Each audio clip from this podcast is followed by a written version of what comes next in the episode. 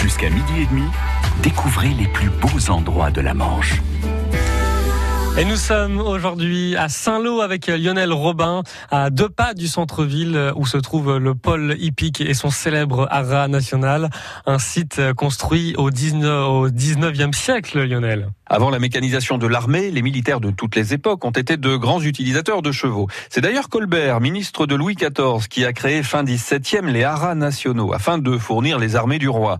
La Révolution française va supprimer ces haras qui étaient devenus très impopulaires à cause d'un système de corruption généralisé. Et c'est Napoléon qui va les rétablir, car la Grande Armée était grande consommatrice de chevaux. Les premiers bâtiments du haras de Saint-Lô sont donc construits dans l'ancienne abbaye Sainte-Croix, début 19e. Et ce n'est qu'en 1886 qu'il s'installera et qu'il s'étendra sur le site actuel. Avec Yann Adam, le directeur du Polypique de Saint-Lô, eh bien, on a pris de la hauteur. Nous sommes sur le balcon qui surplombe le manège. Le manège, c'est le bâtiment où l'on dresse les chevaux. Alors on se trouve ici ici euh, dans le manège du Haras, qui s'appelle le manège Ornaise, euh, du nom d'un écuyer célèbre des haras nationaux de l'époque.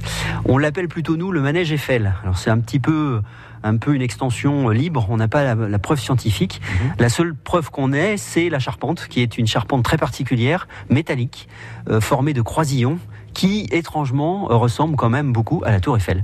Voilà, donc euh, on est ici sur la mezzanine, donc euh, on a un cheval qui est dans le manège et qui, voilà, qui nous dit bonjour.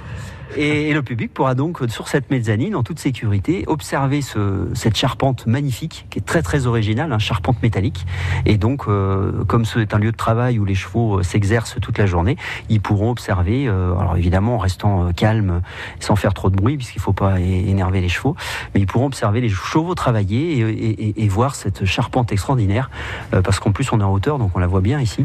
Et c'est, je crois, un luxe formidable de se retrouver dans un lieu comme ça et d'avoir accès à ce type d'endroit. Alors à propos de charpente, quand on se retourne, on a de, grandes photos, euh, des photos de charpente euh, justement, mais celles-ci sont en bois. Ah oui, alors c'était bah, les charpentes historiques. Hein. Comme je vous dis, euh, tout n'a pas été détruit. Hein. Les écuries sud, euh, 3 et 4 et, 5 et 6 sont restées en l'état. C'est un miracle, hein, puisque quand on voit l'état des, des, écuries euh, autres, comment elles ont été détruites. Et donc on a, on a conservé euh, des charpentes très bien travaillées et qu'on retrouve, on retrouve les mêmes types de charpentes donc en Normandie, dont je parlais, je parlais bien, bien avant, sur le fait que le Normandie était aussi le manège du Haras à l'époque, en 1820, quand il était dans l'enceinte Sainte-Croix. Et donc on a le même type de, de charpente travailler avec des cercles. Euh, voilà, c'est bah, c'était magnifique ce qu'on faisait à l'époque. Hein. C'était franchement, et ça tient toujours. Hein. Vous voyez, 1880, il n'y a pas de risque, hein. ça peut tenir encore quelques siècles, je pense. Le haras de Saint-Lô recèle quelques curiosités, comme cet aqueduc qui passe justement sous le manège où nous étions à l'instant. Vous restez avec nous dans 5 euh, minutes. Lionel Robin vous dira tout sur la reconstruction du haras, lourdement touché par la Seconde Guerre mondiale. Un mot sur la fameuse rivière souterraine aussi, et puis comment y accéder, comment visiter ce haras. On aura toutes les réponses avec Lionel Robin. Bon après-midi sur France Bleu. France Bleu. Quel est le point commun entre un conducteur offset, un infographiste, un encarteur-piqueur, un pelliculeur, un plieur? Eh bien, ce sont des métiers qu'on retrouve dans une imprimerie. C'est un univers passionnant. Allez, direction Valogne. Venez avec moi toute cette semaine. On va à l'imprimerie Le Révérend. Vous avez ici une photographie d'évolution du métier de l'imprimerie sur euh, un quart de siècle. Les technologies les plus modernes cohabitent avec les moyens les plus artisanaux, mais dont on a encore besoin. On découvre ensemble le secteur de l'imprimerie à 6h40 et 17h20. France Bleu Cotentin. France Bleu. France Bleu Cotentin à Rognéville-sur-Mer, 92.2.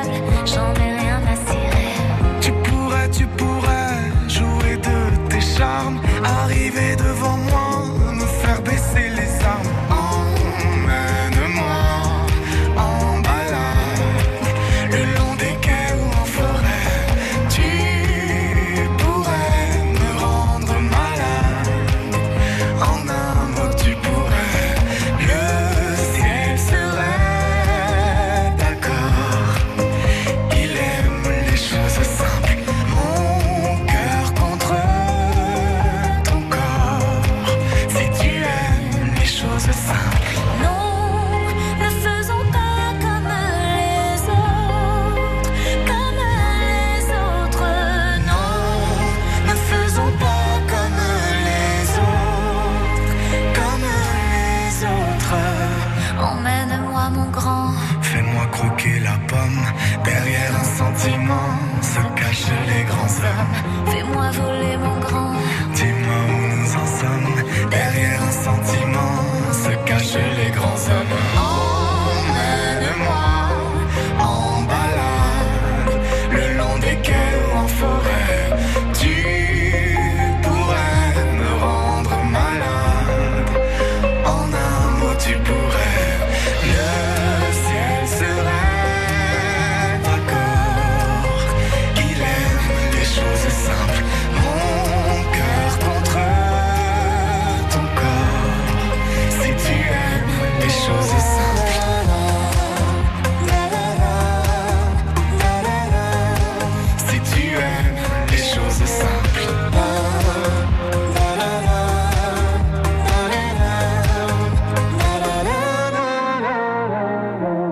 Choses simples, Jennifer en duo avec Slimane.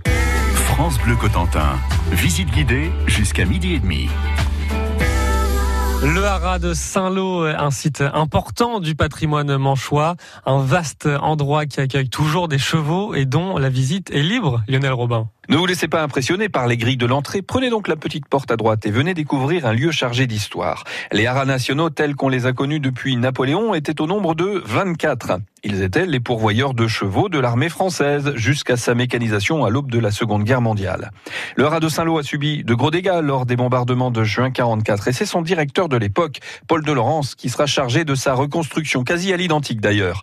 Paul de Laurence, qui est un personnage important dans le monde de l'équitation d'après-guerre, puisqu'il va orienter l'élevage du cob normand pour produire ce qui sera le sel français. Avec Yann Adam, le directeur du Polypic de Saint-Lô, on va s'intéresser à une curiosité. Juste là, sous nos pieds, au haras de Saint-Lô, il y a une rivière souterraine. Oh là oui, il y a une rivière souterraine. Alors euh, j'y suis descendu. hein. C'est un aqueduc. Euh, c'est donc une, petite rivière qui venait euh, alimenter une fosse d'eau qui arrivait sous le manège du Haras, là où nous sommes actuellement, euh, qui permettait d'arroser ce, ce- ce manège. Et en, en fait, c'est- pas une rivière libre, c'est une rivière qui a été euh, qui a été faite comme un aqueduc. Donc on, y va dedans. On a alors, évidemment le public pourra pas y rentrer pour des questions de sécurité, mais au moins se l'imaginer. Elle traverse toute la cour. Euh, et il se dit même qu'elle continue vers la Vire. Et la légende dit que on peut descendre euh, vers la Vire avec un attelage à quatre chevaux euh, par cet aqueduc. Je pense que c'est plus de la légende que de la réalité, puisque nous, après le manège, on n'a pas retrouvé l'aqueduc qui va vers la Vire, mais certainement qu'il y va. Euh, plus sûrement, je dirais que les résistants ont dû, pendant la guerre, traverser sous la commandanture qui était dans le pavillon d'honneur, la maison du directeur, ils étaient installés là. Ils ont dû traverser les résistants entre cette partie du manège et l'autre extrémité du site, passer par ces tunnels-là. C'est pas un tunnel, c'est un aqueduc, puisque c'est à hauteur d'homme. hein. On, est, on est vraiment à hauteur d'homme. On voit bien dans les photos, euh, euh, c'est total- totalement accessible. Et donc, euh, c'est une des euh, subtilités du site. Il y a une rivière souterraine qui traverse la cour du Haras. Décidément un lieu chargé d'histoire. Il n'y a pas que des chevaux ici. hein.